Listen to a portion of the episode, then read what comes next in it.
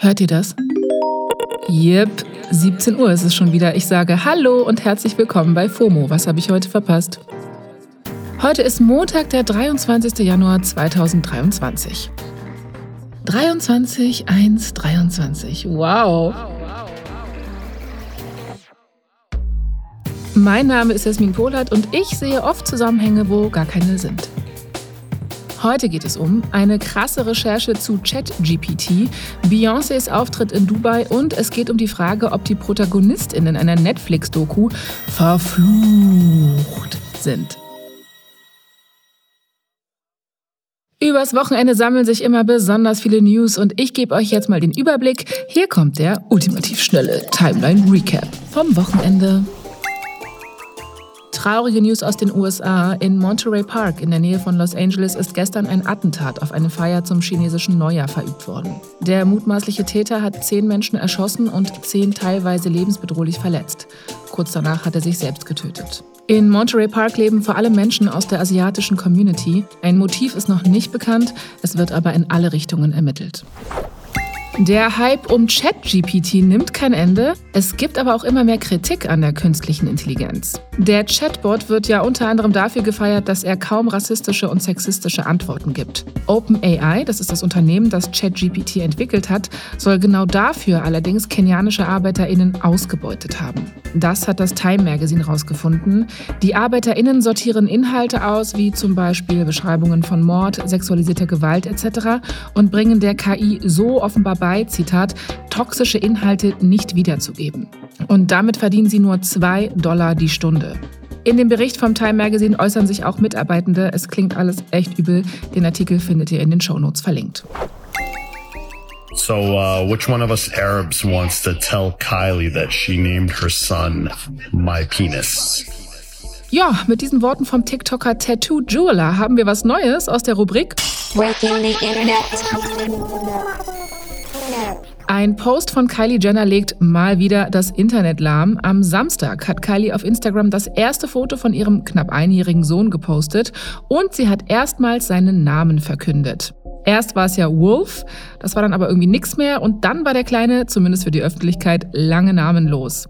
Jetzt hat Kylie seinen Namen gepostet. Er heißt Air, also wie Luft nur mit E am Ende. A-I-R-E. Schön und gut, aber im Arabischen heißt Eigre offenbar mein Penis. Ja, zum Glück ist die Aussprache dann doch nochmal anders. Es gab schon länger Gerüchte, jetzt ist es offiziell. Einige TikTok-Angestellte haben quasi den Hebel in der Hand, Videos extrem zu boosten. Das hat TikTok jetzt dem Magazin Forbes bestätigt. Es gibt einen sogenannten Heating-Button für bestimmte Mitarbeitende und mit dem können die dann bestimmte Videos direkt auf eure For You-Page packen und damit im Grunde genommen den Algorithmus umgehen und vielleicht erheblichen Anteil daran tragen, ob ein Video viral geht. Die Anzahl dieser Videos, die von den Mitarbeitenden manuell geboostet werden, soll laut TikTok verschwindend gering sein, aber Forbes hat da andere Zahlen. Ich verlinke euch die Recherche auch in den Show Notes.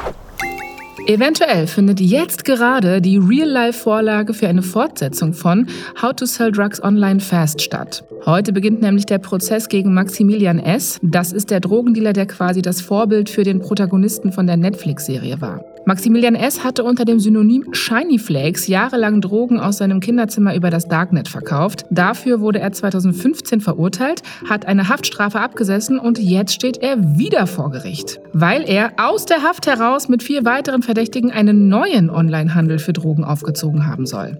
Also er kann es echt nicht lassen.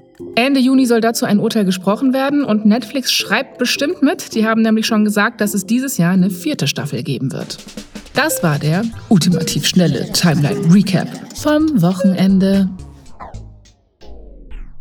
Kommen wir zum nächsten Thema. Ich weiß ja nicht, wie ihr euer Wochenende verbracht habt, aber ich habe extrem viele, extrem krisselige Handyvideos gesichtet, weil Beyoncé hat nach langer Zeit mal wieder ein Konzert gegeben. Ganz exklusiv in Dubai. Das Internet findet, das hat ein Geschmäckle und vor Ort waren keine Handys erlaubt. Aber eins nach dem anderen. Beyoncé hat ja seit vier Jahren kein Konzert mehr gegeben. Ihr aktuelles Album Renaissance ist im Juli letztes Jahr rausgekommen. Die Fans warten auf Stoff, aber die Queen Bee hat sich ziemlich rar gemacht die letzten Jahre. Umso krasser, dass sie jetzt wieder ein Konzert gegeben hat. Und zwar ist sie am Samstagabend in Dubai aufgetreten vor exklusivem Publikum im Atlantis The Royal. Das ist ein Luxushotel. 24 Millionen Dollar soll sie für die Stunde Konzert bekommen haben. Und in den Einladungen wurde darauf hingewiesen, dass das Konzert ein Once-in-a-Lifetime-Erlebnis wird und dass alle Anwesenden doch bitte keine Fotos und Videos davon machen sollen. Die Handys konnten die ZuschauerInnen dann auch in so kleine, verschließbare Taschen legen. So, aber ich denke mal, wir wissen alle, was kommt. Natürlich haben da einige die Tasche aufgemacht, Handy rausgeholt und Videos gemacht. Ich könnte mir sogar vorstellen, dass die VeranstalterInnen damit gerechnet haben. Beyoncé kennt doch ihre Pappenheimer. Jedenfalls, es kreiert dann ja auch nochmal Hype, wenn man so möchte. Also wie gesagt, ich habe mein Wochenende mit den verpixelten Konzertschnipseln verbracht und ich beschreibe euch jetzt mal, was ich gesehen habe. Beyoncé kam vor einer riesigen Whimsy Goth-mäßigen Sonnenattrappe auf die Bühne gefahren und hat 19 Songs gespielt. Von Drunk in Love bis Beautiful Liar waren die Greatest Hits dabei. Den Song Brown Skin Girl hat sie sogar mit ihrer elfjährigen Tochter Blue Ivy zusammengesungen. Es gab Feuerwerk, es gab Glitzerkostüme, Nebelmaschinen, halt die Art Show, die man von Queen Bee in Dubai erwartet.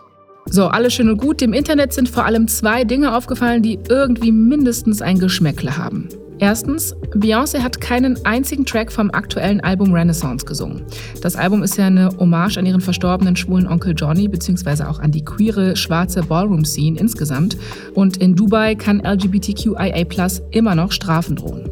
Also, dass Beyoncé da keinen einzigen Track von spielt, ja, mindestens unangenehm, wenn nicht sogar sus. Zweitens, Beyoncé und ihre TänzerInnen waren irgendwie ungewöhnlich bedeckt angezogen, finden zumindest die Menschen aus dem Internet. Und Beyoncé hat auch nicht getanzt, also Booty Shaken und so weiter war quasi nicht vorhanden.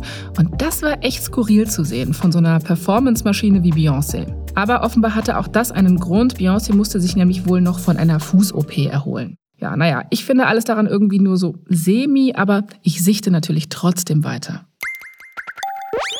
So, und damit sind wir beim letzten Thema für heute. Die Tenniswelt wird anscheinend von einem Netflix-Fluch heimgesucht.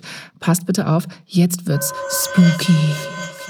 Also, seit dem 16. Januar sind ja die Australian Open und vorab hat Netflix eine Tennis-Doku veröffentlicht. Die heißt Breakpoint und in der Doku geht es um zehn ProtagonistInnen. Das sind gerade die aufsteigenden Tennisstars. Und mittlerweile, also seitdem die Doku erschienen ist, sind alle von denen bei den Australian Open ausgeschieden. Drei konnten erst gar nicht mitmachen, weil sie sich noch kurz vorher verletzt hatten. Von den anderen sieben hat es genau niemand ins Viertelfinale geschafft. Dabei sind da, wie gesagt, absolute Tennisstars mit dabei, ja? Also die galten als FavoritInnen. Das kann nicht sein. Ist da ein Fluch zugange? Echt jetzt? Nur einer hat es sogar ins Achtelfinale geschafft, nämlich Felix Auger Aliassim. Und sogar der ist dann gestern rausgeflogen und das auch noch gegen einen Tennis-Underdog, wenn man so will. Naja, in den Socials spekulieren viele jetzt auf jeden Fall, dass die Netflix-Doku die SpielerInnen verflucht hat. Und mit jedem Netflix-Doku-Tennisstar, der ausgeschieden ist, sind die Memes, Tweets und Kommentare weiter hochgekocht und der Hashtag Netflix-Curse war wirklich außer Rand und Band. Sogar Netflix selbst hat sich da mal melden müssen und hat bei einem Tweet dazu das hier drüber kommentiert. Nur um das mal klarzustellen, das ist alles purer Zufall. Aber ist es das? Oder ist es ein Fluch? Eure Jasmin von X-Factor, das Unfassbare. So, mit diesem kleinen Mindfuck entlasse ich euch. Das war's für heute mit FOMO. Wir hören uns morgen wieder hier auf Spotify. Wir möchten euer Thema des Monats wissen. Schreibt uns doch mal, welches Meme, welche Internetdebatte oder welche News ihr am krassesten fandet diesen Monat. Bitte an fomo@spotify.com. Danke. FOMO ist eine Produktion von Spotify Studios in Zusammenarbeit mit ACB Stories. Ciao.